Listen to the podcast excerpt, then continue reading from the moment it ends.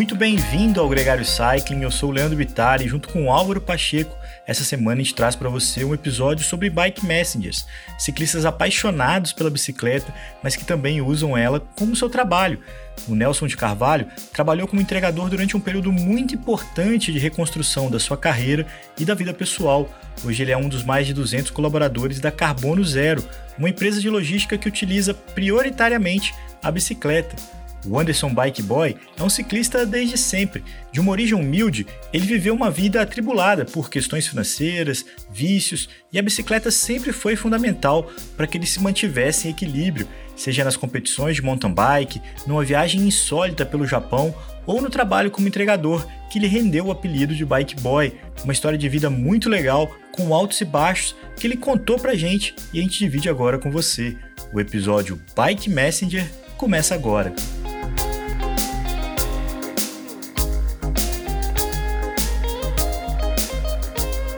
Gregário Cycling Podcast é apresentado por Ciclorotas SP CCR, um projeto feito por ciclistas para ciclistas. Jungle e Ultra Coffee, a combinação que eleva sua performance. Plant Power, perform your best. Ciclovia do Rio Pinheiros, a ciclovia que revoluciona o jeito de pedalar em São Paulo. Saiba mais sobre nossos parceiros na descrição deste podcast.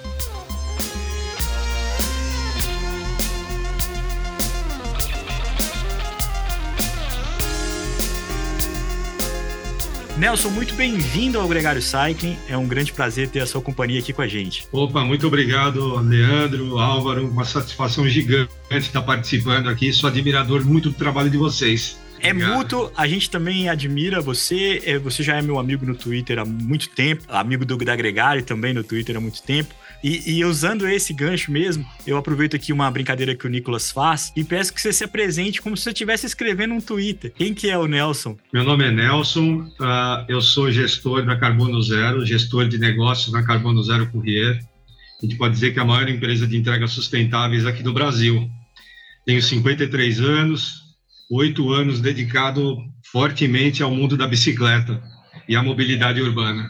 Legal. E, e, esse, esse, quando você fala que oito anos dedicados, hoje você tem esse papel é, de gestor, mas você também viveu uma experiência de bike messenger, né? Você foi para o campo, você rodou. Como é que foi essa sua aproximação? Uh, eu sempre fui empreendedor a minha vida toda, desde os 17 anos, então posso dizer que tenho uma ligação forte com a logística é, de mais de 30 anos. E em 2015, eu, numa daquelas guinadas que a vida da gente dá, eu resolvi é, viver da bicicleta. E como podia viver da bicicleta, sendo que eu sempre trabalhei com a logística?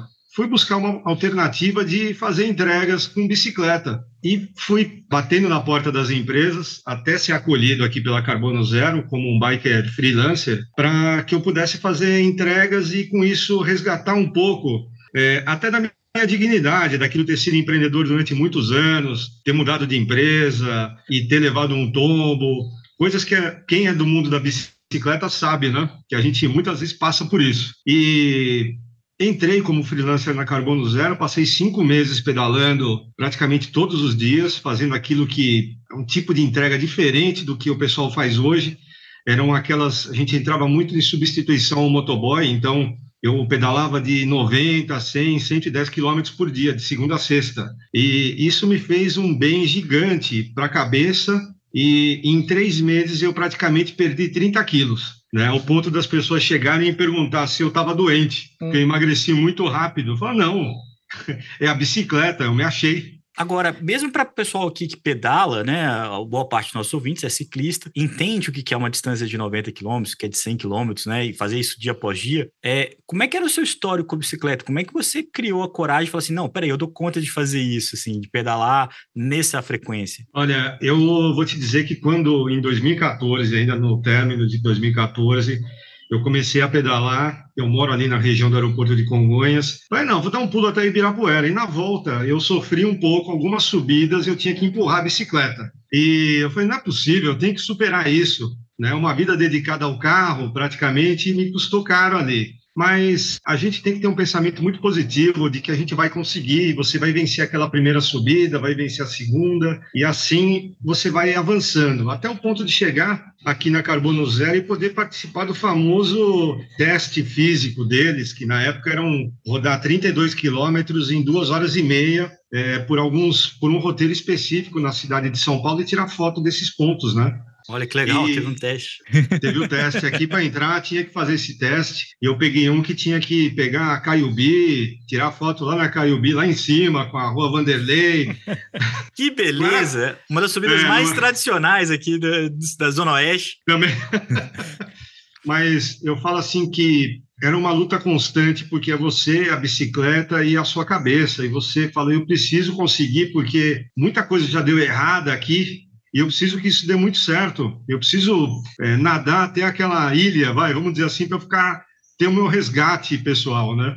Nelson, como é que foi aprender a negociar carros, ônibus, táxis, pedestres, motos? Olha, eu já pedalava de criança, já tinha sido atropelado quando era pequeno. Uma vez. vacinado, estava vacinado. Já.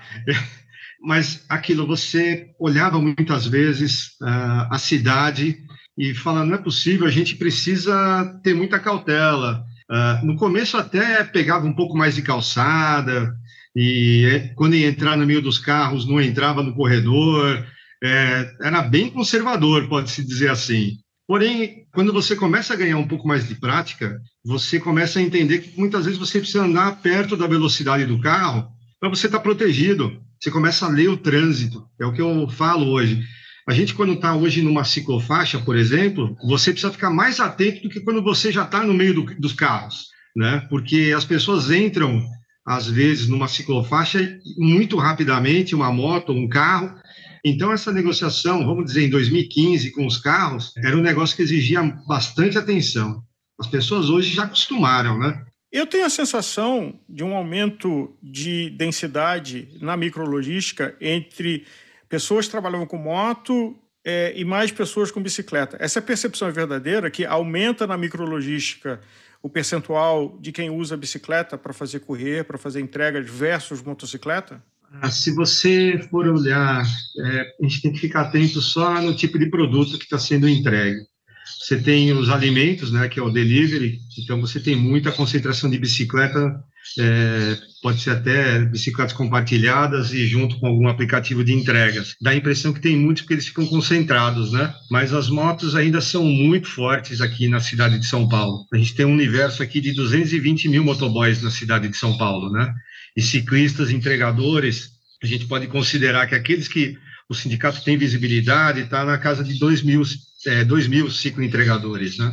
E vocês terem uma ideia do universo como é pequeno, uh, a, o ciclista, o entregador, não tem nenhum sindicato próprio. A gente está dentro do sindicato dos motoboys, aqui em São Paulo. Quando eu comecei na Carbono Zero em 2015, os nossos maiores concorrentes eram as empresas de motoboy. Os aplicativos fizeram o favor de acabar com uma grande parte é, dos, das empresas de motoboy, trazendo a mão de obra para, vamos dizer assim, para ser um microempreendedor. Ele é um empresário dele mesmo, né? Porém, ele está abaixo do guarda-chuva dos aplicativos e daquele jeito, ele é um funcionário de ninguém. As pessoas querem tirar onda que estão com eles, mas ninguém quer andar de mãos dadas junto, né? Assim como quando acontece um incidente, uma coisa Isso. dessa, esse profissional está sozinho, né? Exato. Para vocês terem uma ideia de como os aplicativos viraram, eles são nossos maiores concorrentes hoje. É, em 2018, a Carbono Zero se posicionou aqui estrategicamente saindo do setor delivery, que são dos alimentos, por conta dos aplicativos porque os restaurantes, é, muitas vezes aquilo, se a mão de obra está precarizada, é porque quem contrata também não faz muita questão de saber quanta pessoa na ponta vai ganhar. E às vezes até mesmo você sem saber, quando faz uma compra é, em algum site, em alguma, algum aplicativo de comida, você também não, tá, não quer saber quanta pessoa vai ganhar para fazer a entrega. Então, em 2018, a gente decidiu sair desse mercado focamos naquele setor que a gente era já atuante desde 2010, uh, ah, que são as entregas de documentos e também produtos. Aí voltamos para o e-commerce.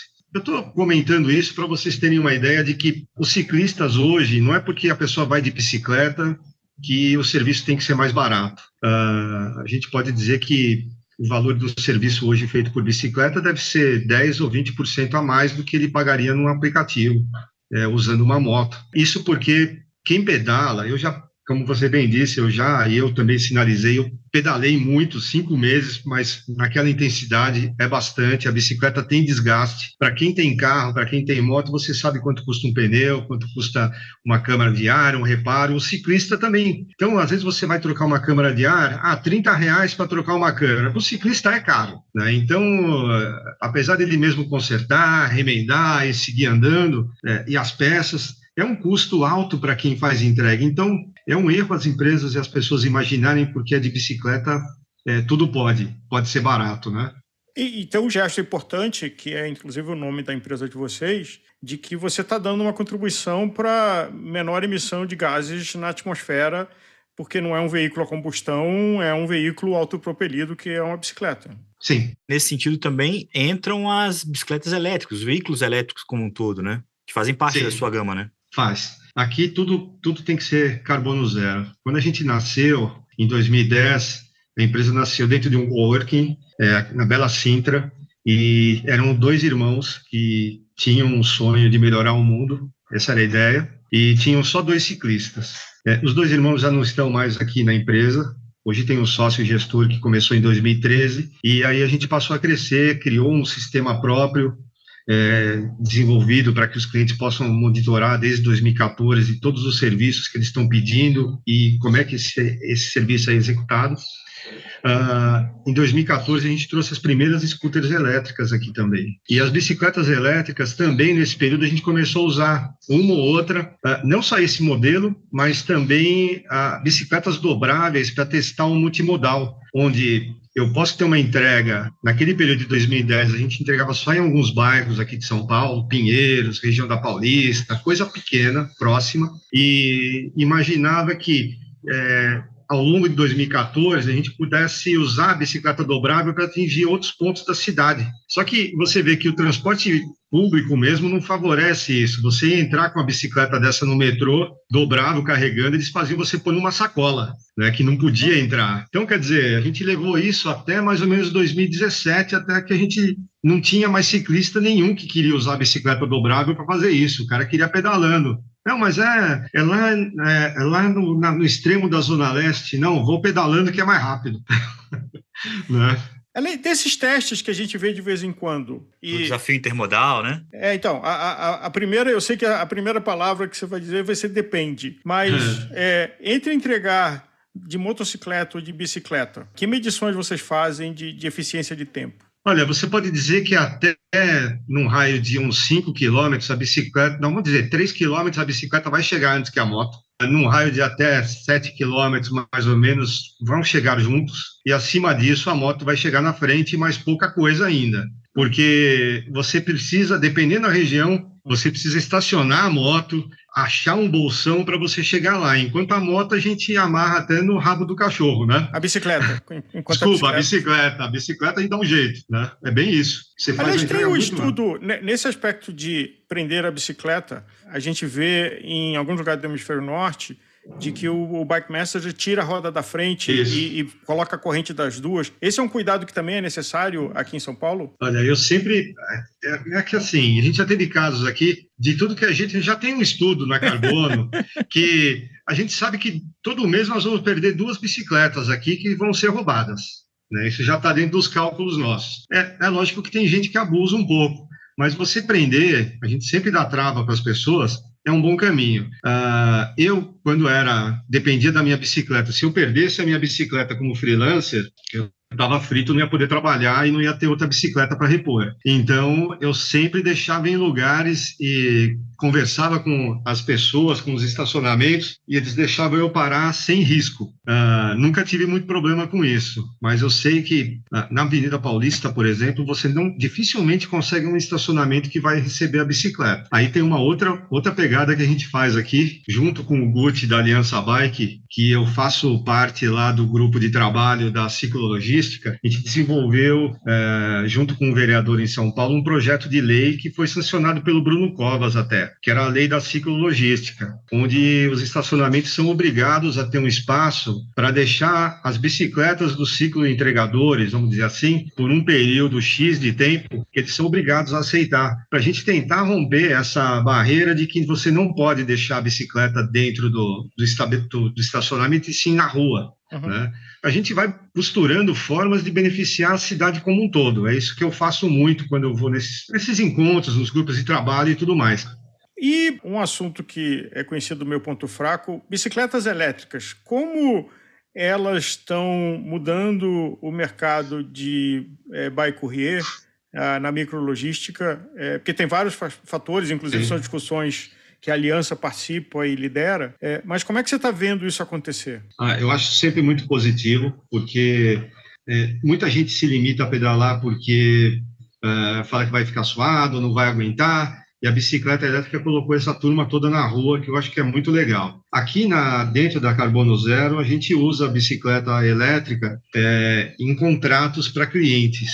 Então, se o cliente tem alguma demanda, vai carregar um pouco mais de peso, as distâncias são médias, não são tão curtas, mas ele não quer pagar uma scooter elétrica porque não vê necessidade disso, a gente oferece dentro daquilo que a gente chama de sustentabilidade, que é não é porque eu tenho veículos mais caros que eu preciso é, fazer de tudo para vender os mais caros. Então a gente adequa com aquilo que o cliente pode pagar e o, o que, que nós vamos conseguir atender. Então a bicicleta elétrica, ela tem sido, fica nesse realmente nesse intervalo entre uma scooter elétrica e uma bicicleta convencional, e a gente coloca para fazer entregas um pouquinho mais pesadas, onde não força tanto o ciclista. A gente deixa esse esse serviço para a bicicleta dar mais conforto. É uma forma de você reter mais profissionais também nesse segmento e, e crescer junto dos clientes, né?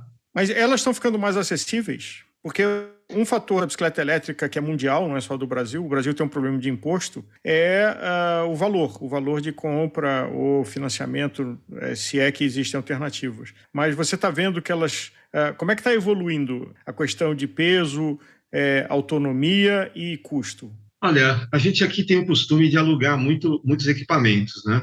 Então, as bicicletas elétricas nós temos poucas que são próprias, a gente prefere sempre alugar e com isso sempre tem um equipamento renovado, né? Sempre está mais disponível para trabalhar. Ainda é caro, uh, as baterias são grande, são a parte que mais uh, consomem desse custo, por isso que vai ficando cada vez mais caro de você ter uma bicicleta elétrica e principalmente também cuidar da manutenção. As bicicletas que nós temos aqui elétricas, a gente faz manutenção programada a cada 15 dias para tentar dar mais durabilidade para elas, né? E com isso assim, não correr tanto risco de perder produtividade durante a semana que o pessoal está trabalhando. Então, ela requer esse cuidado pelo uso extremo que a gente dá nas bicicletas aqui. Tem bicicletas aqui que a gente roda mais de 2 mil quilômetros por mês. Então, é muita coisa. Né? As bichinhas às vezes não aguentam. Falando em não aguentar, você já viveu alguma experiência de, de, de fazer a entrega ou de, de, de, se propor um desafio com uma distância tão. É, nem precisa ser tão grande, às vezes a altimetria é muito cruel, assim, e você fala assim, cara, não vai dar, não vai dar, vou, vou parar aqui, vou chamar um táxi. Não, aí você tem que ser muito cabeça dura mesmo para aguentar até o fim.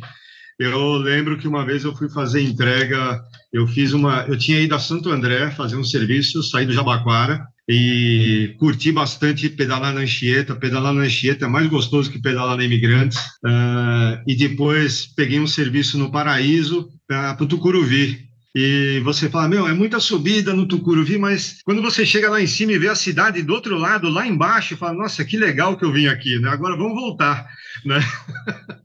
mas assim, eu não. Às vezes a gente tem que resistir. Isso é que nem aquela história: eu vou descer e vou empurrar a bicicleta. Não vai pedalar, não vai empurrar, não. Qual é o bairro mais desafiador? Eu teria o palpite que Perdizes deve ser um dos mais complicados, pelas per... ladeiras muito íngremes. Né? Perdizes é. Perdizes. Nós fazemos muitas entregas ali para um, um, alguns clientes. É, tem um rodízio aqui na Carbono Zero de ciclistas que pegam um determinado roteiro. É. Você não se comportou, você pega os pedidos de perdizes. É, não, aí os caras não, eles vão, eles já sabem, a equipe uh, que roda aqui na base de Pinheiros, que nós temos quatro bases aqui em São Paulo e uma no Rio de Janeiro. E a, a base de Pinheiros, eles fazem um rodízio para pegar, uh, porque tem gente que quer seguir dois, três dias fazendo perdizes, porque às vezes faz parte do treino da pessoa, né? Hum. E gosta muito de pedalar em morro. Mas a gente acha que é tranquilo, eles, uh, e eles também se combinam e fazem esse roteiro, cada dia um pega. E assim ninguém reclama, todo mundo atende a região sem reclamar. É muito legal isso entre eles, porque os combinados são assim, né? Nesse sentido, Nelson, existe mesmo assim a pessoa que tem a, o, a entrega né, como parte do treinamento, que, que tem a ambição de ser um ciclista de elite? Como é que é essa relação do entregador com o cara que compete, por exemplo? Olha, nós temos um que ele foi até matéria do Globo Repórter, está no YouTube, no nosso canal, o Gutierrez, que ele é chamado aí no grupo, no pessoal de pedal aí como chileno. E ele virou profissional mas começou aqui trabalhando com a gente, pedalando, fazendo entrega. Além de ser uma pessoa muito querida por nós aqui, é, ele é, é um excelente, excelente, ciclista. Então, tem pessoas que vêm para ganhar um pouco mais de, é, de capacidade física, porque fazer entrega, às vezes o cara sai pesado daqui e vai ficando leve do, no decorrer do pedal dele, né? E, e vai melhorando muito o condicionamento. E é muito legal, a gente já teve ciclistas que competiram aqui, Uh, alguns ainda estão no mountain bike. Temos aqui gente que é, é, deficiente. Tem aqui ciclista que pedala no mountain bike, ganha medalha e só tem uma perna. Uh, o Davi, aquele rapaz que perdeu o braço na Avenida Paulista, foi é um caso muito emblemático e ele foi ciclista nosso durante muito tempo aqui, pedalando, entregava muito bem, além de pedalar muito bem também, ser uma pessoa gigante, né? Então, a bicicleta permite tudo isso, traz todo mundo, né? Nelson, eu sou um carioca extraditado em São Paulo desde 2002, pedalo desde o final dos anos 70 e tive vários embates, vários deles que eu não posso revelar publicamente, Sim. com os motoristas de ônibus do Rio de Janeiro. Como é que você mencionou que tem uma base no Rio? Como é que você compara o trânsito do Rio com o trânsito de São Paulo, do ponto de vista da micrologística? Eu eu não tive oportunidade de pedalar ainda no Rio de Janeiro, mas já andei muito por lá de carro. Realmente o trânsito de lá, não vou te dizer só dos ônibus, mas o pessoal no Rio de Janeiro é um pouquinho mais agressivo na direção, né? Agressivo é, é uma boa palavra. é mais do que aqui. Porém, você vê o passo, o pulo gigante que tem o Rio de Janeiro com a criação, as criações das APCCs, né? Uhum. Aquelas áreas para o pessoal poder treinar ciclismo de competição, que aqui em São Paulo a gente não conseguiu ainda avançar com isso, apesar de a gente já ter fomentado essa discussão, ter apresentado na CET e tudo mais. E eu vejo que apesar de ter esse, eh, o, o, trânsito do Rio de Janeiro ser agressivo, de São Paulo, às vezes ele não é tão tolerante com o ciclista, né? Você acaba pedalando e as pessoas te olham meio que, o que, que você está fazendo aqui? Eu, em contrapartida, os motoristas de ônibus na cidade de São Paulo, eu já pedalei na Radial Leste, que é difícil você falar assim, ah, tem a, tem a ciclovia na Radial, só que essa ciclovia existe bem lá para frente, né? Quando você se toca que tem essa ciclovia, você às vezes já está lá no viaduto da Aricanduva, que é aí que você lembra dela. E quando você tem que pedalar junto com os motoristas de ônibus, uma coisa que eu tenho por costume, eu sempre passo pelo cara no farol e cumprimento e com isso eu trago o cara para o meu lado. Ele não vai, ele vai segurar o ônibus se precisar. Se eu vejo que tem uma rua que dá para encostar, eu encosto, ele passa, depois vou atrás, e você vai fazendo essa negociação. No Rio de Janeiro, infelizmente, ainda não tive essa experiência, mas eu quero muito poder pedalar na sua cidade, lá. Agora, eu diria o seguinte: é, tem um amigo meu que até o Leandro conhece, que já pedalou na Suíça, e os motoristas suíços, mesmo os suíços alemães, têm zero de tolerância com bicicleta. Às vezes jogam o carro Nossa. em cima. E aí na cabeça é o seguinte: a rua é lugar de carro, bicicleta é lugar na ciclovia. Então, assim, relato desse amigo meu de que não é só uma coisa de que a gente pensa que um hum. lugar é mais civilizado que o outro, é, é a visão de quem. Aqui, aqui espaço cada um pertence. É isso mesmo e você vê a luta do ciclista, ainda que o ciclista aqui em São Paulo, eu tive numa reunião com um cliente hoje, falando do, de entregas com bicicleta, e ele comentou uma situação aqui na Eliseu em que tinha alguns ciclistas, provavelmente o pessoal da ciclista de estrada, que estava fora da ciclovia, tendo um atrito com motoristas, né? E eu falei, é muito difícil, às vezes, um ciclista de estrada que está treinando poder pedalar na ciclovia. A ciclovia não, não comporta a velocidade que ele anda. Então, é, precisa ter essas negociações e precisa ter um pouco dessa tolerância. Muitas vezes você desce a Rebouças é, junto com os motoboys. É difícil você descer na, na ciclofaixa ali do lado, que é muito perigosa a ciclofaixa. A moto entra, o carro abre a porta, sabe? A gente fica muito exposto. Aliás, essa é a experiência que eu tive de pedalar no corredor da Rebouças quando eu morava nos Jardins. Sim. E é assustador, eu não recomendo para ninguém, porque vem aquele pelotão de moto no corredor. Então, assim, você dá uma desviadinha, no que você tenta voltar, tem aquele, aquela esquadrilha de moto voando a, sei lá, 50% mais do que a velocidade dos outros. É, é, é assustador. Não é. recomendo para ninguém. Eu fiz isso uma vez para nunca mais na vida. Toda vez que eu desço ali, ou eu desço, o corredor é a última opção. Geralmente, o do ônibus é mais tranquilo porque você olha, está livre, então você pode acelerar. Uh, e eu não sei, sinceramente, toda vez que eu desço ali, eu falo, vamos ver quanto tempo eu demoro da Paulista até a Faria Lima, mas eu nunca, nunca consigo marcar. Atenção, pra... ou você esquece antes, ou você esquece depois. Tá... eu nunca consigo marcar, isso é sinceridade. Eu sei que é rápido. Quando não tem ciclovia, é mais seguro andar na direita, é mais seguro andar no corredor, é mais seguro andar na esquerda? Eu tenho por costume andar na direita, eu não gosto muito de andar na esquerda, é um pouco mais distante, ocupando a, ocupando a via, porque apesar de numa rua ou numa avenida ser uma velocidade única, é, as pessoas olham para você e falam: não, o cara está na direita, então é um veículo lento vamos dizer assim. Uhum. Na esquerda, as pessoas acham que a esquerda pode tudo, pode, pode acelerar. Então, eu não fico dando muita sopa para isso, né? Ocupo a via, pelo menos um quarto da via eu estou ocupando, não vou na, nunca vou andar na, ali na sarjeta, vamos dizer assim, né? Naquela. Aliás, isso é uma coisa importante para sublinhar, porque muita gente acha que andar ali exprimido é mais seguro do que ocupar a via. Não, Qual é a tua opinião? Nunca, porque o carro vai achar que cabe, ele vai bater no seu guidão, vai jogar você embaixo dele. Esse é o que eu sempre tenho na cabeça. Nunca andar ali encostado ao meio-fio. Sempre ocupar, você não precisa ocupar a faixa inteira, você ocupa um quarto dela, ou quase na metade, que você obriga pelo menos que o carro te ultrapasse com duas rodas para fora da faixa dele. Aí você consegue consegue ter segurança e a pessoa faz isso também achando que é natural. E um detalhe, né? É, não é porque você entrar de bicicleta, vai andar na direita, que você também vai entrar em qualquer avenida. As pessoas têm que ter uma noção da capacidade que você tem para pedalar.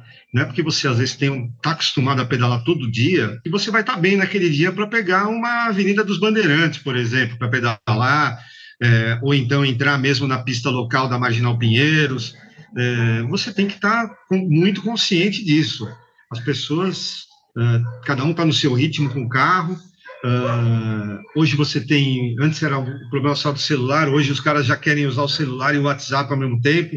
Não dá para você ficar dando, dando muita sopa para essa turma. Ô Nelson, para quem já trabalhou com entrega de bicicleta, para quem pedala até hoje, a cidade ficou menor ou ficou maior para quem pedala? Ficou menor. Para mim ficou menor demais. Agora eu vou te contar uma coisa, o Álvaro ali não vai acreditar.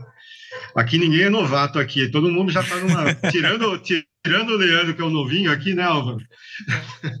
Eu, quando comecei a pedalar em 2015, vocês não vão acreditar, eu não tinha GPS.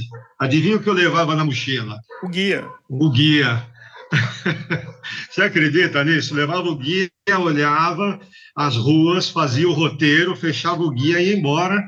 E talvez fosse abrir só quando estivesse perto do lugar, se estivesse meio perdido, né? Hoje em dia o GPS deixa a pessoa muito mal acostumada, é, porque se você se der um problema no celular, você não faz mais nada, né? Mas no ciclismo, a cidade, para quem pedala, a cidade ficou pequena demais. Você todo dia faz aqueles percursos, por exemplo, na Zona Sul, é, da minha casa, ali de Congonhas, do Campo Belo, até a rodoviária do Tietê, você sabe que você vai gastar 50 minutos pedalando, mais ou menos, e são 17 quilômetros por aí. Isso não é nada para quem pedala, 17 quilômetros é na esquina, né? Então, e você vê o pessoal no trânsito, aquele anda e para, até no metrô, é, esmagado.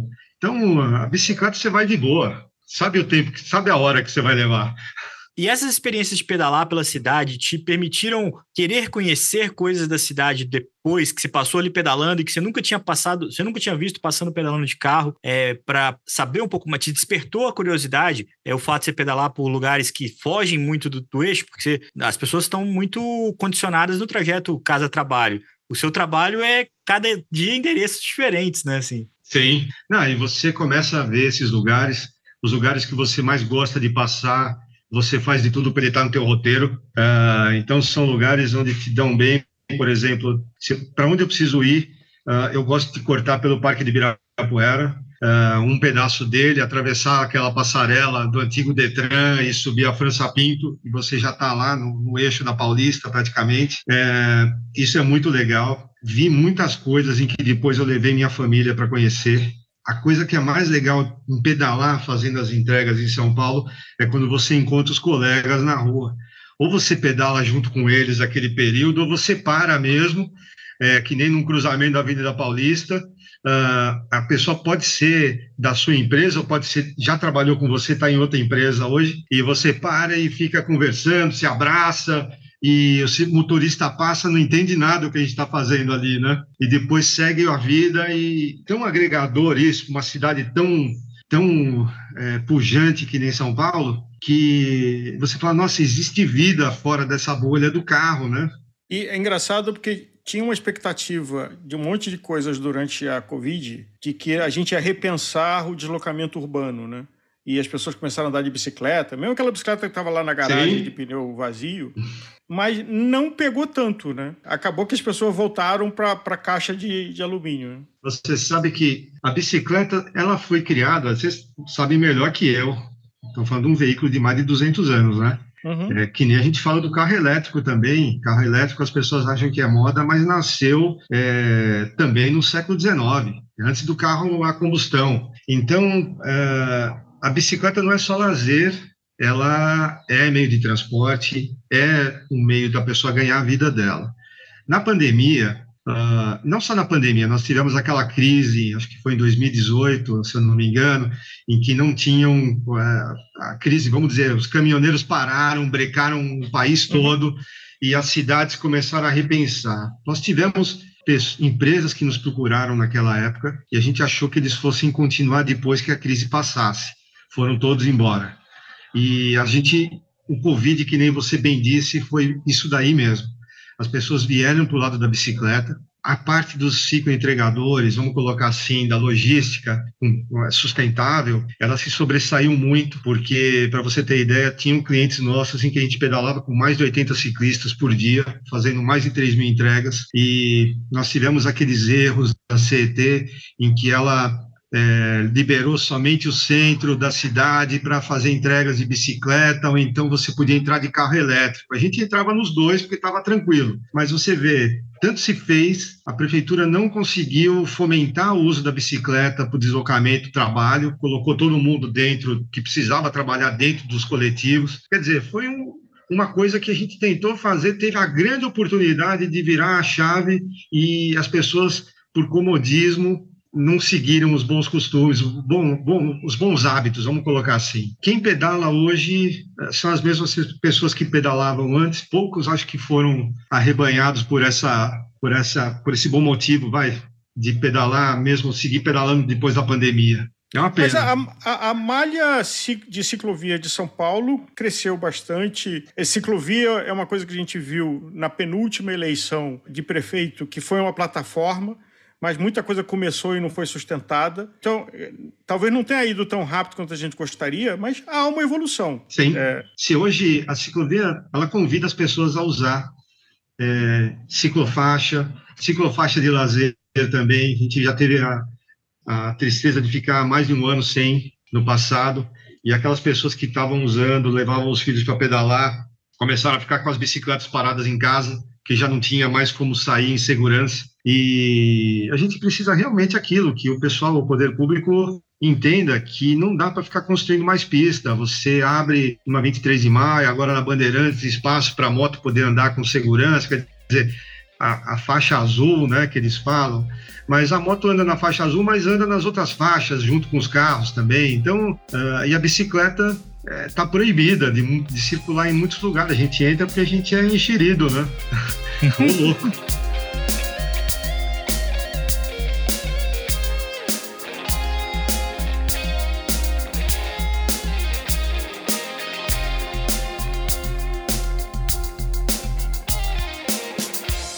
Conheça os produtos Gregário, itens de qualidade com a nossa identidade. A caramanhola preferida do pelotão com a nossa cara. Conheça a Fly Elite, edição especial Gregário. O link está na descrição desse podcast.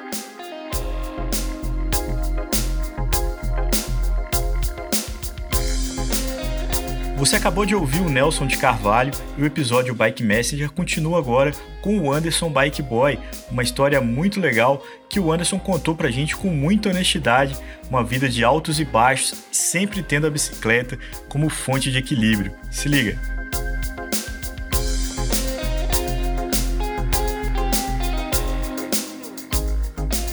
Anderson, muito bem-vindo ao Gregário Cycling. É um grande prazer ter a sua história compartilhada aqui. O Álvaro contou para a gente sobre um pouco de como ele conheceu você, ficou super impressionado. E a curiosidade do Álvaro já diz muito para a gente sobre a conversa que a gente vai ter daqui para frente. Mas para começar essa conversa, eu queria que você se apresentasse. Bem-vindo ao Gregário Cycling. Bom, em primeiro lugar, eu quero deixar aqui meu agradecimento pelo convite. Uma alegria poder estar aqui com vocês. Bom, é, eu vou contar um pouquinho do início, vou começar do, do começo, porque senão a gente vai é, fazer muitos recortes e aí ficar indo e voltando. É, eu tenho uma vaga lembrança da bicicleta na minha infância, mas por ser filho de mãe solteira, muito cedo eu tive que começar a trabalhar. Então esse contato ele ele se perdeu é, entre a infância e a, e a adolescência, né? E é claro, eu morava num, num lugar é, sem recurso, né? O, extremo leste, e a gente está falando do extremo leste há, há 40 anos atrás, né? É, lamentavelmente, nesse período, quando eu entrei na, na, adolescência, eu acabei me envolvendo com um monte de coisa errada, assim como é a verdade de muita gente que se envolve, né, que quando moram em, em lugares mais carentes, acabam se envolvendo com coisas erradas. Enfim, eu acabei me envolvendo com, com, com crime, com drogas, e aos 16 anos de idade, em dado momento, eu, eu tive um, uma overdose de, de cocaína, né? um começo de overdose de cocaína. Esse ponto em, em questão, né? esse início de, de overdose de cocaína, ele, ele foi um ponto de ruptura, porque eu vi minha mãe desesperada chegando em casa, né, quando eu comecei a ter a, as reações e tal. Inventei uma mentira qualquer para minha mãe. Ela só achou que eu estava passando mal, porque eu tinha bebido muito naquela noite e tal. E eu falei, eu não quero mais isso para mim, preciso tomar um novo rumo. E exatamente nesse momento, eu trabalhava, é, eu estava começando a trabalhar em uma empresa tal, e a vida seguiu, trabalhando de office boy.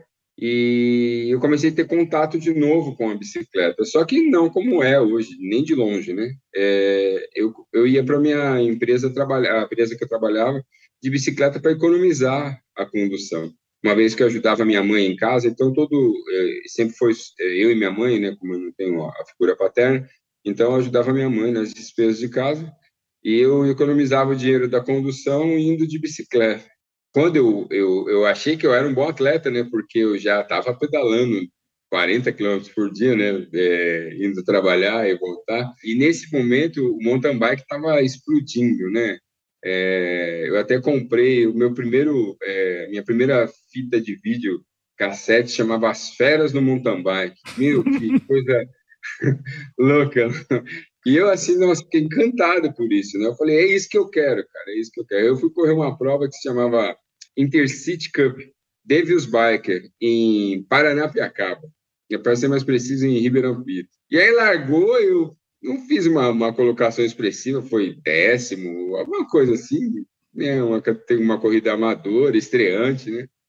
E eu cheguei na frente daqueles caras tudo grandão, né? eu falei assim, nossa, cara, eu sou o cara. e aquilo, meu, eu fiquei encantado, cara, eu fiquei encantado. E aí a gente estava nesse período de transição, né? E bem nesse momento, eu abandonei a... Abandonei, na verdade, eu fui mandado embora da empresa que eu trabalhava, e a minha chefe, engraçado, que ela chegou para mim, chamava Fátima, ela falou assim: Anderson, eu vou fazer. Eu tinha acabado de ser promovido de office boy, eu estava cuidando do departamento de, de xerox do, da empresa, né? Me achava o cara. E ela falou assim, Anderson, eu vou fazer a melhor coisa que eu posso fazer por você na vida. Eu falei, vai me promover de novo. Aí ela falou, eu vou te mandar embora. Eu falei, que loucura, cara. Como que você vai me mandar embora? Ela falou assim, meu, você não nasceu para ficar dentro de uma empresa trabalhando. Você é, nasceu para ser empreendedor. Na vida esportiva, tinha um quarteto que vocês é, estavam num carro, ia para a prova. E como é que era essa história dessas provas e o que, que vocês comiam? Porque não tinha muito dinheiro sobrando.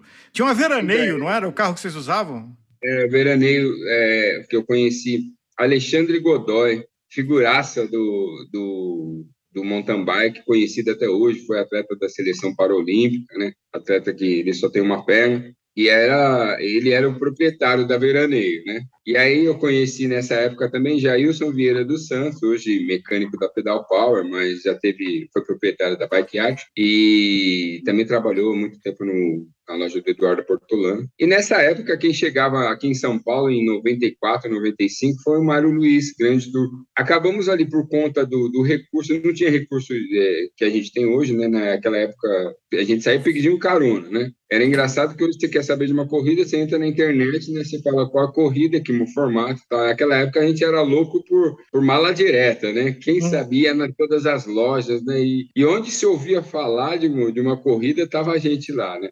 Juntava todo o dinheiro que conseguiu na semana, enchia o tanque, é, dava, via se dava sorte de conseguir a inscrição e vamos que vamos, né? E muitas vezes, não poucas vezes, a gente foi com dinheiro de ida, na certeza de que alguém ia fazer pódio, e como tinha sempre alguma premiação, alguma coisa assim, a garantia da gasolina de volta.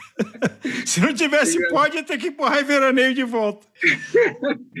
Cara, era uma coisa surreal, velho. Era surreal. Muito, uma época fantástica. A gente ia com a veraneio recheado de, de doping, né? Era milharina, era como que era aquele açúcar destrozol, destrozol, açúcar para nenê. Você tomava, vinha é, glicose para sangue, mas você não tinha gás né? E Guaraná em pó é lotado, lotado. Né? Esse era o que a gente usava na época, né? Tudo que os caras falavam que comia, que dava, dava uma energia, a gente comia, cara. É impressionante. Aí a gente e... chega em 96 e você, sem falar inglês, sem falar outro idioma, junto com a sua mulher, vai para o interior do Japão. Então, o que acontece, né? Afundada em dívida não tem jeito, né? Minha, minha esposa, ela é descendente de japonês, meus cunhados já tinham ido, né? E naquela época era, era bacana porque quem tinha, é assim como hoje, né? Existe um, um êxodo, né? Muita gente indo para outros países, né? o Japão era a bola da vez. Né? Quem ia para lá ficava rico. Eu falei, é, é isso, né? Vou para o Japão, pagar minhas dívidas e ficar rico. E fui. Chegando lá no Japão, cara, é, eu fui parar num, num, no interior, né? Porque assim, a coisa acontece da seguinte maneira: se você ou você financia a sua viagem, fala japonês, conhece pessoas lá e você tem uma ponte, mas você custeia isso, ou você vai por é, agenciadores, né? Eles financiam toda a viagem, coloca você na empresa, só que você paga por isso, né? Então, paga, você vai investir, né? Claro que eles têm um lucro deles em cima disso, mas isso é um outro assunto. E aí a gente foi por uma, por uma agência mesmo, né? por uma empreiteira, e eu fui para o interior do interior, né? Mas como é que e você essa... se comunicava? Você não falava japonês, não falava inglês? Então, é, é, esse, esse, esse aí foi o ponto, hein, cara? Isso aí foi ruim por um lado e foi excelente por outro. Tinha uma família de brasileiro que a gente não se entendia muito bem com ela, e ela, dessa família de brasileiro só tinha uma pessoa que falava bem o japonês. Eu falava, cara, eu, eu sou um cara que gosta de conversar. Né? Eu falei assim, cara, vou ficar dois anos aqui, pensava, né? inicialmente era um plano de dois anos, sem conversar com ninguém, cara. Eu tenho que aprender a falar isso aí, tem que me comunicar, e tinha que se virar, cara, tinha que ir no mercado, tinha que, tinha que correr a vida né? E tudo que eu tinha que fazer tinha que depender, então a gente andava com um dicionário na mão, né? E, cara, eu falei, meu, você quer saber? Eu achei uma bicicleta no lixo, eu falei, não posso parar de pedalar, não posso parar de pedalar. Então, achei uma bicicleta no lixo, uma Caloi 10. Engraçado que eu, o, o Nexus aqui, o Shimano Nexus, é atrás, né? E, e, lá o Shimano Nexus era na frente, na coroa. E eu achei uma bicicleta dessa com, com uma espécie de Shimano Nexus. Nem lembro se era um Shimano, mas era o mesmo sistema que o Nexus só que era na frente e hum. atrás eram as catracas e o câmbio. muito louco, cara. E eu achei no lixo, né? Eu arrumei a bicicleta, ia treinar, ia para as montanhas. A minha folga era de terça-feira, só que eu trabalhava de noite, né? Então de dia eu ia pedalar. E era legal, cara, porque naquela época, bike de carbono era uma coisa assim, meu, tipo é, Land Rover hoje, assim, né, cara? Mas tinha as bikes top de cromo e de, e de alumínio, né? Eu já era atleta aqui, né? Eu me senti o cara, né? Porque eu subia as montanhas lá, eu passava uma galera com aquela bike vet tipo Caloi 10 aqui, né? E eu passava nesse peito, né? Me achando, cara, né? E, e, da comunicação, assim, como é que você se virou? Porque então, olhar aí, dicionário... essa era a treta. A comunicação, ela, ela foi é, essencial nesse momento, por quê? Porque eu precisava me deslocar também, precisava ler para onde eu ia. Então, eu comprei um mapa que tinha letra em japonês, é, um guia, né? Que tinha letra em japonês e letra românica também. Né? Então, eu tinha que cruzar as duas informações para poder me deslocar, porque como eu estava no interior, eu precisava me deslocar. Né? E todos os dias eu saía para treinar e era comum me perder. eu achei também um gravadorzinho no lixo e eu gravei as frases principais do dicionário. É, como eu faço para chegar em tal lugar? É, como que se chama isso, como que eu faço para adquirir isso, frases, frases de ponte, né? Eu aprendi a, a essas, como se fala isso e tal. E nessas frases de pontes, eu comecei a, a criar um vocabulário. Engraçado, eu vou contar uma, uma, uma, cena que foi bem legal. Que eu cheguei atrasado, inclusive estava pedalando. Aí eu cheguei atrasado na empresa, entrava três horas da tarde. Eu precisava mandar dinheiro para o Brasil, que eu tinha recebido o pagamento. E aí eu peguei o dicionário, peguei o dinheiro e eu fui para a diretora da minha empresa, que era a pessoa que a gente falava diretamente para poder se virar lá, né? E ela era japonesa. E eu atrasado para entrar, eu precisava falar ela assim, falar para ela assim, ó, você pode por favor preencher o envelope para eu mandar dinheiro para o Brasil? E só que eu, em vez de falar, eu abri o dicionário às pressas, em vez de eu falar preencher, a palavra era prenhez, e prenhez é engravidar, gravidez.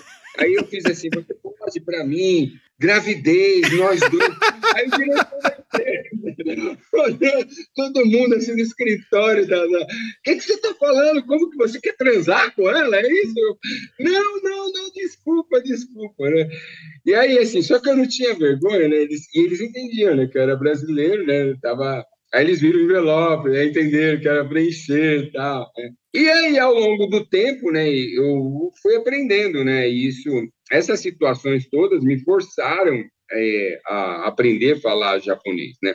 E aí, beleza, né? A gente achou por bem mudar dali, porque era, era um lugar muito distante. Embora um lugar muito legal, se ganhava dinheiro, mas era muito distante mesmo de tudo que você pensava. E aí a gente mudou para uma cidade mais localizada, um, um estado chamado Saitama e eu queria participar, eu tava louco, eu precisava pedalar, cara, precisava competir de novo. E aí já, já raspava alguma coisa no japonês, aí eu vi lá, né, CWS Cup, e vi um ciclista lá, falei, vamos escrever aqui. Aí cheguei lá, beleza, né, pô, feliz pra caramba, me inscrevi no campeonato de bicicleta no Japão, né, e era na beira de um rio o campeonato. Lá todos os rios são margeados por estradas de terra, muito bem pavimentada, tal. Daí tinha uma espécie de circuito, uma, vamos dizer, um, não diria um short track, né, mas era um circuitozinho, tinha pelo menos uns 3, 4 quilômetros né, de, de terra. Aí eu cheguei lá falei, caramba, esquisito isso aqui, né? Aí eu vi uns caras com umas bicicletas de ciclismo na terra. Eu já tinha ouvido falar de ciclocross, né? Mas eu nem imaginava que aquilo era uma prova de ciclocross, que era uma prova relativamente plana. Eu vi uns obstáculos que a galera pulava com a bicicleta nas costas. Eu falei, não acredito. E você com a mountain bike? Você se inscreveu numa prova de ciclocross? Me inscrevi numa prova de ciclocross com uma mountain bike de cromo. 25 quilos. Aí, cara, é, a chuva, né? Se molha, né, cara? E aí fui, né? Mas eu não. E, e aí, detalhe, o tonto, né, não sabia, se inscreveu na categoria elite. Cara, pensa uma, uma burrada, né? E porque as, cate, as categorias do ciclocross não é definida por categoria nem por idade, é definida por tempo. E eu me inscrevi, como era um, atleta de endurance, me inscrevi na, na, na categoria de maior tempo. Uhum. E era a categoria elite. Beleza, cara. Aí daqui a pouco, quem alinha junto comigo? né? Eu, como se fosse o cara que alinhou para comigo do meu lado o Avancini, tipo o Avancini, que era o campeão nacional da época, o cara que corria as provas fora. Atleta da, da Panasonic, né? A Panasonic faz bicicleta lá também. Eu falei, mentira, cara, que eu não, acredito que eu fiz isso. não acredito que eu fiz isso. Aí, beleza, né? E segue o jogo. Não tive nenhuma colocação expressiva, sétima, era era um campeonato que eu acho que tinha quatro ou cinco etapas. E aí eu falei, ah, já estou na chuva, eu vou até o final, né? E continuei correndo. No fim do campeonato, cara, quando eu me dei conta, eu fui vice-campeão nacional de ciclocross sem pegar nenhum ponto.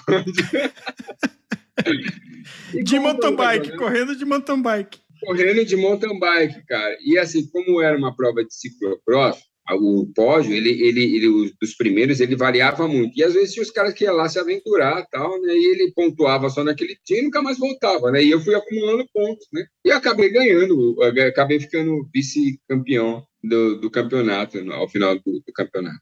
E bem nesse momento, é, eu passei a frequentar uma igreja lá no Japão. Eu fui, meus avós que me criaram, eles eram da igreja. E eu me afastei da igreja com 10, 11 anos, mas tinha uma sementinha plantada, né?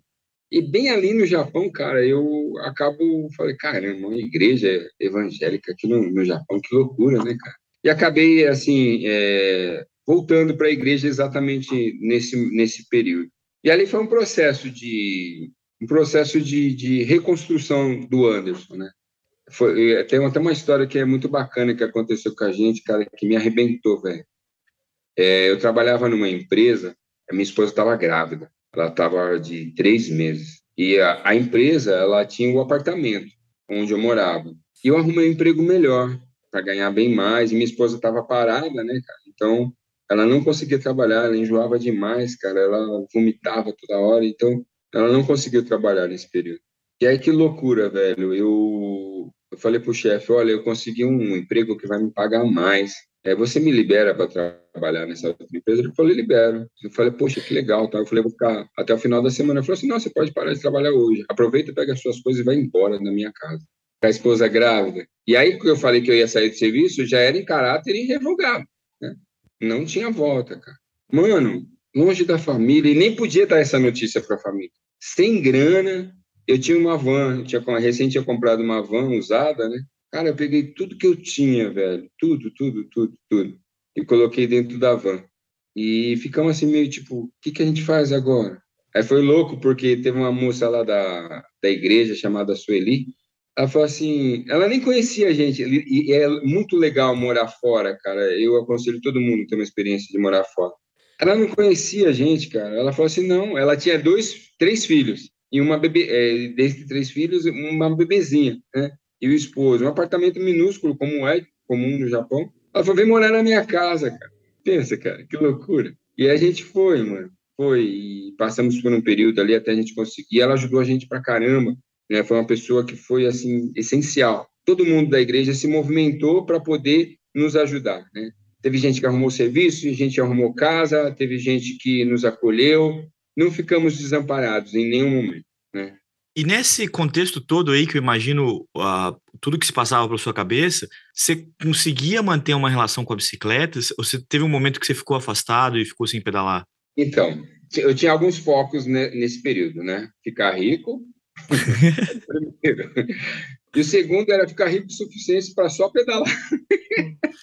É, deve, algum, as pessoas vão, te, vão se identificar com você, assim, algumas pessoas já, já, já, sonharam com, essa, com esse status, viu, Anderson? Então, cara, eu, eu, como eu não conseguia patrocinador, e vale, vale lembrar que a gente está falando de um tempo que hoje um atleta, ele consegue um apoio aí, ele consegue ter um salário aí e se virar, né, bem ou mal, né, consegue mas naquela época, cara, o cara que ganhava muito bem ganhava dois salários mínimos, três salários mínimos para andar de mountain bike, né? E o meu sonho era comprar duas, três casas, viver de renda e pedalar o dia todo. E aí, eu, eu, nesse processo de conversão, eu disse, em uma das minhas orações, eu disse assim, Deus, se eu for continuar sendo cristão e continuar pedalando, eu gostaria muito de que o que eu faço fosse uma ferramenta para ajudar outras pessoas, fosse tivesse algum sentido. E aí é, eu comecei a pedalar de forma muito séria, acabei começando a ficar conhecido no cenário do ciclismo lá no Japão, né? Porque era um brasileiro, era algo incomum, né? Brasileiro só joga futebol, né? Só conhecido por jogar futebol. E eu sou uma negação verdadeira, né? E aí acabei tendo uma certa visibilidade. E era engraçado que eu era conhecido lá como Oliveira, né? E aí Oribeira, né? Na verdade. Oliveira. E aí, é, e aí eu comecei a ganhar, de fato, algumas provas, né? Provas com, com relevância, né? É, eu ganhei uma, uma, algumas provas de renome, fui vice-campeão de algumas provas de renome, né? Terceiro lugar. E entre elas tem o Hakuba e o ataque. Eu perdi a prova por um, um, um erro besta, né? O meu, minha caixa de direção soltou, ah, na verdade a mesa soltou e o guidão ficava soltando, cara. Eu tava ganhando a prova, tinha colocado tipo dois minutos no segundo colocado, né? E a ficar soltando, tá? acabei ficando em segundo ali, batendo guidão com o cara com a, com a mesa solta. E aí tô lá no, no, na, no, na sessão de cerimonial, onde ia ser a premiação. Quem senta do meu lado? Thomas Frischner. Cara, Olha. que louco. E pensa num cara humilde, velho. Pensa num cara humilde. Anderson, de volta no Brasil, e você ainda teve a passagem de quando você chegou de volta, teve o 11 de setembro logo depois, então as pedras que a vida apresenta que você superou. Mas a, o que você falou da bicicleta ser uma ferramenta e você empreendedor, você criou a sua própria empresa de entrega, né? Você teve algumas passagens Sim. e aí você criou a Bike Express. Como é que foi criar essa empresa? O que, que, que te ocorreu para você fazer uma empresa de entrega e do que você hoje é conhecido como Bike Boy? Então, vamos lá. Né? Minha esposa ela voltou em, 90, em, 2000 e, em 2000. Eu ainda fiquei um ano e meio lá no Japão. E aí, quando eu resolvo voltar, né, como eu disse para o Álvaro, pão de pobre sempre cai com a manteiga para baixo. Né? Mas agendei a, a passagem para o dia 24 de setembro. Aí, dia 11 de setembro, adivinha, né? Não. Para o mundo, né? Para o mundo, cara. Eu falei, mentira, cara. Mentira, né? Cinco anos sem voltar tal. Enfim, daí passou o período, graças a Deus chegamos aqui. Só que a minha vida profissional, ela se perdeu, né? Nesse, nesse tempo, né? Cinco anos, né? eu não tinha um registro em carteira. Então, eu tinha que retomar a minha, a minha vida. Eu falei assim, bom, eu vou chegar no Brasil, eu vou pedalar um mês, né? E ah, lembrando que, nesse momento, eu estava um atleta forte lá, né? Já estava ingressando na elite, né? Ganhei algumas provas, tá? Cheguei até a ganhar um tour lá, um tour pequeno, mas era um tour, né? É tipo de, é tipo de um letap aqui. Né? Sim. Né? Então, é, cheguei aqui no Brasil, falei o que fazer da vida, né? Porque rico eu não fiquei, botei com, com recursos suficientes para ficar um ano aí tentando fazer alguma coisa. Né? Inicialmente era plano assim, se em um ano a gente, eu, eu tinha visto ainda, né? Um visto por um ano, é, meus vistos eram de três anos, né? então podia regressar em um ano. Eu tinha grana para um ano e visto para um ano. Se tudo desse errado, eu voltava. Deixei a porta aberta lá, né? O chefe falou: não, você pode voltar, aqui tá tranquilo. Beleza, chegamos no Brasil. E eu lia, eu, eu comprava a, a Sport, lembra da Bici Sport? Uhum. Claro. Então, na Bici Sport tinha passado algumas matérias sobre a bike corrida e fez menção à minha história com a, com a, bicicleta, né? Fazer entrega com bicicleta, né? E descobri que tinha uma empresa que estava ganhando dinheiro aqui no, no, Brasil com isso, né? Só que era tudo muito novo, tudo muito recente, né, cara? Isso era ano 2000, 2001, né? Nem de longe é o que é hoje, né? E eu assistia muito aquele filme Kick Silver com Kevin Bacon, não sei se vocês assistiram. Uhum. É, é, bicicletas voadoras, né? Alguma coisa assim. E falava, eu falei, é isso, cara, é isso, eu vou ganhar dinheiro com isso. Então, era, naquela época era aquele Motorola gigante, né? Tinha um celular daquele, um telefone em casa, e como a ligação era muito cara, eu saía para a rua, ligava do orelhão a cobrar, né? Óbvio, né? Não dava para ficar ligando de, de celular, né? Só se ela realmente precisasse falar comigo. E, cara, e eu saí batendo de porta em porta. Tipo, todo comércio, todo e qualquer lugar que eu achasse que precisasse de um portador, eu batia. E aí eu falava assim: você já ouviu falar? E nem era Bike Express na época, era Messenger Bike Boy. Hum. Você já ouviu falar de Bike Boy? Bike Boy, os caras torciam o nariz. Eu falava assim: eu faço um desafio. Me dá um, um, uma entrega e me dá o tempo que você quer que essa entrega chegue lá. Se ela não chegar no tempo que você determinar, é claro que dentro de uma coerência, né? Sim. É, você não precisa pagar. E aí eu saí fazendo essa proposta louca para todo mundo. Fiz um monte de xerox de de cópia de, de um, um folderzinho que eu mesmo criei e tal, e segue o jogo, cara. E vai, vai, vai, vai, tudo quanto é lugar. Pensa, coloquei na minha mente o seguinte: eu tenho que fazer como se eu estivesse procurando emprego. Então, eu batia em todo e qualquer lugar que tivesse precisando de um office boy, onde era possível. Né? Eu, ia, eu saía de manhã, voltava é, só de tarde, tentando convencer alguém de, de fazer entrega com, com bicicleta. Aí, de repente, o telefone toca. Uma empresa chamada Vicentura, eu acho que ela nem existe mais hoje. Ó, oh, passou um rapaz aqui que disse que faz entrega. Ah. cara, nossa, pensa numa festa, velho. Pensa, mano, pensa num cara que andou muito. Pensa num contra-relógio, velho. Pensa num contra-relógio, cara. Nossa, cheguei. Ela falou: você consegue agora, agora, agora. E, cara, e aí aquela, aquela mina, ela é, era Adriana o nome dela e o dono da empresa era seu Vicente. Eles abriram uma porta gigante, assim, porque eu, tipo, pô, será que não é loucura? Não, será que isso vai dar certo? E com muito pouco tempo, tipo um ano, um ano e meio, eu era o principal concorrente já da Bike Courier. As coisas começaram a ganhar formato, a gente começou a ganhar espaço no mercado, fechei bastante contrato. E contar um negócio muito legal que aconteceu uma vez. Eu tava, fui fazer uma entrega na Moca. E aí é, é muito é, é, comum, tá? Todos os dias o cara chega, ah, de onde que você veio? Aí eu vim de Santana. De onde você... Aí eu fui fazer a entrega em Santa Maria. Caramba, mano, você veio lá de, Santa... de Santana, de Santa Maria, de bicicleta. Meu Deus, tá? É, isso é comum, todos os dias a gente ouve isso. Aí teve um dia que eu cheguei na entrega e meu pneu tinha furado, né? Apertei a campainha, e enquanto o cliente vinha, eu já fui tirando a roda, né? Já, já para poder trocar a câmera e tal. Aí que, que o cara chegou, ele me viu: Caramba, você veio de bicicleta! Eu falei: É, eu vim, era na Moca, ia da Praça da Sé, pertinho, né? Tal. Da Sé, eu falei: É. Ele falou: E com uma roda só!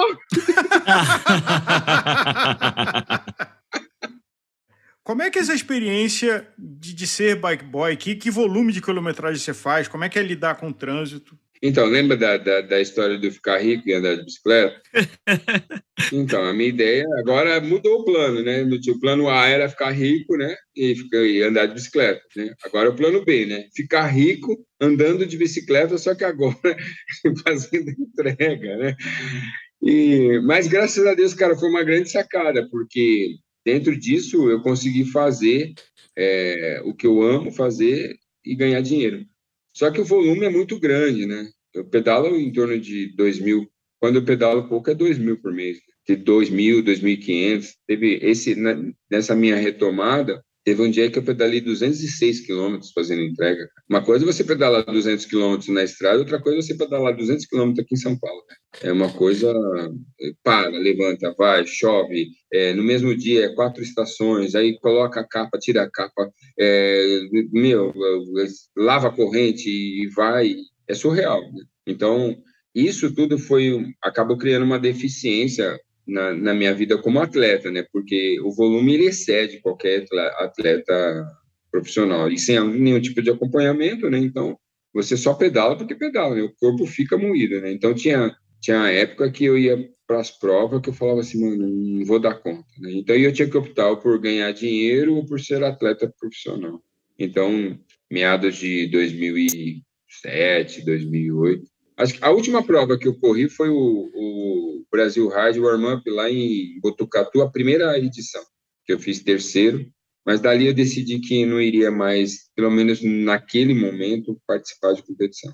Só que, cara, a vida não é flores, né? A gente conseguiu realmente se estabelecer, é, nos estabelecemos como empresa, se consolidou, foi legal, ganhamos um nome, mas a crise ela chega para todo mundo e a crise econômica ela atinge a, os empreendedores, principalmente os microempreendedores no Brasil. E em 2009 eu mais uma vez venho quebrar, cara. Primeiro eu fui para o Japão por conta de um, um momento ruim político financeiro, político econômico, né? Em 2009 mais uma vez eu me vejo no mesmo cenário. Né? Bem nessa época estava acontecendo o Bike Expo eu já tinha, eu era conhecido no mercado, mas eu estava quebrado. Olha que loucura, velho. Mais uma vez eu, eu dou uma de louco, né? Cheguei nos fornecedores, nas, nas, nas marcas, né? E eu quero ressaltar aqui, é, uma das marcas que me deu credibilidade foi a Merida na época. Né? E eu falei assim, mano, eu tô quebrado, não tenho dinheiro, é, tô falido, mas eu ainda tenho coragem, né? Eu tenho força para trabalhar e tô disposto a me reerguer. Se confia em mim, né? Aí fui em algumas marcas, tal, tal, tal, tal. E os caras confiaram. E, cara, pensa, eu fiz uma loucura, velho. Eu falei assim, mano, eu fiz umas compras assim, tipo, grades inteiras de bicicletas. Grade inteira, né? Sem, sem dinheiro, velho. Sem dinheiro. Né? Cheguei em algumas marcas, pá, meu, enchi a loja. Só tinha, nessa época, como eu vivia até em 2009, é, primordialmente, das entregas, então eu não tinha uma loja de expressão. A minha loja era uma loja de oficina de bairro e tal. E da noite para o dia, cara, começa a entrar bicicleta, mercadoria, pneu, quadro, blá, blá, blá, blá. Eu... Aquilo que já tinha uma dívida, agora tinha uma dívida maior. Eu tinha uma dívida maior, cara. Aí eu falei, mano, eu tenho seis meses para vender tudo isso aqui e pagar antes de, de vencer tudo isso. Né? Cara, pensa numa loucura. Comecei a ligar para tudo quanto era cliente, pedalar com cliente de dia, de noite, e era aquela loucura. Montava a bicicleta até meia-noite. Meu, e aí, com isso, eu ia pagando as pessoas que eu estava devendo, né? Nesse momento, eu ia pagando as pessoas que eu tinha, compromisso financeiro, pagando os fornecedores e pagando meus saldos anteriores. E aí, eu pleiteando com esse banco que havia me acionado. E aí, eu cheguei, olha que loucura. Eles chegaram para mim e falaram assim: você me deve 140 mil reais. Eu fui para a audiência, né? Eles falaram: você me deve 140 mil reais. Eu falei: ah, cara, não tenho como te pagar. A dívida original era 80 mil. Aí eu falei para os caras assim: se eu fosse pagar à vista, quanto que vocês me fariam? Eles falaram 60 mil. Eu falei, eu fiz uma conta rápida né, de cabeça falei assim: então vamos fazer o seguinte: pago 24 vezes de 2.500. Aceita? Não, não aceito. Daí pá, e vai, continua, e pedala, e acorda às 4 horas da manhã, vai treinar na UF, faz cliente, e aí volta para a loja, arruma bicicleta, contrata mecânico, despede mecânico, e aquela loucura de, de rotina de bicicletaria, vai, vai, vai, vai, vai. Aí o, a, a, assessoria do banco me liga de novo. E aí, ó, a gente tem uma proposta fantástica para você. Baixamos a dívida para 110 mil reais. Eu falei assim, qual parte que você entendeu? Eu não como isso. Né? Até porque a dívida ela já estava paga. O que estava pagando era juros sobre juros. Mas, enfim, eu tinha maturidade suficiente para entender que eu tinha assumido um compromisso. Né? E vai, vai, vai, vai. E aí, pagando todo mundo. Aí os caras me ligam de novo. Seu Anderson, nós temos uma proposta fantástica para o senhor. Eu falei, fala, qual é a proposta fantástica? A gente vai fazer 140 mil dividido em não sei quantas vezes. Falei, velho, ó, entende o negócio? O que eu posso pagar para você é 24 prestações de R$ 2.500. Você aceita? Cara, era um, era um estagiário, parece, pelo que, pela conversa do cara, o cara, ele, na conversa, se percebia que ele tinha uma certa insegurança de conversar. Eu falei, não, não, seu Anderson, não dá, tal, tal. Falei, então tá bom, segue o jogo, né? E aí, e o meu conflito também com a minha fé, né? Porque eu falava assim, poxa vida, é, é, não adianta eu professar uma fé e eu agir contrário a ela. Eu não posso dar uma de caloteiro, né, cara? Eu preciso pagar isso. E aí, beleza, cara. Daqui a pouco esse mesmo estagiário me volta e fala assim, seu Anderson, nós temos uma proposta fantástica para o senhor. Eu falei, 200 mil reais. É.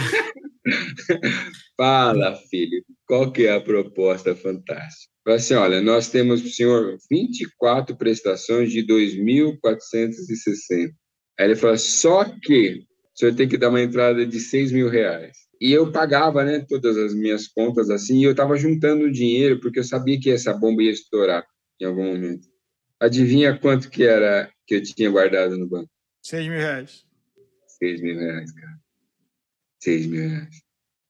Se você encontrasse com o Anderson de 91 que estava como office boy e começou a usar bicicleta para economizar dinheiro, mas fez uma conexão que é quase a, a, tua espinha dorsal dessa história de 91 até 2022 que a gente está hoje. O que, que você contaria para esse Anderson? Puxa, sentar para tomar um café com ele, acho que eu contaria muitas experiências, mas eu acho que eu ia falar para ele e falar assim, cara, não desiste não, não desiste não continua, vai valer a pena.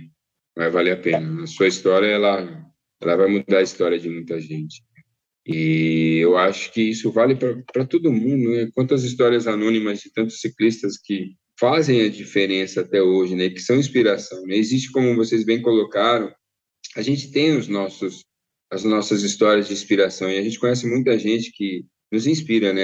É, eu olho para N pessoas do cenário do ciclismo e do mountain bike, do ciclismo de estrada e do mountain bike, eu, eu realmente vejo pessoas que inspiram. Mas existem anônimos também que, puxa vida, é, vale a pena você olhar para essas histórias e falar, caramba, é, se esse cara venceu ou, ou, está vencendo, né? Porque o vencer ele, ele pode ser muito relativo, né? Ele, ele pode ser no gerúndio, né? Estar vencendo, né? Porque cada dia é uma vitória, né? Cada dia é uma é uma, uma, uma competição que você tem que enfrentar. E você já acorda tendo o desafio de decidir levantar ou não. Né? É aí que, que muda a chave. E a vida, ela é como pedalar, é como pedalar, né, cara? Basta você dar a primeira pedalada e continuar, porque se você parar, você cai. Então, o que eu diria para esse Anderson é isso, cara, continua pedalando, cara.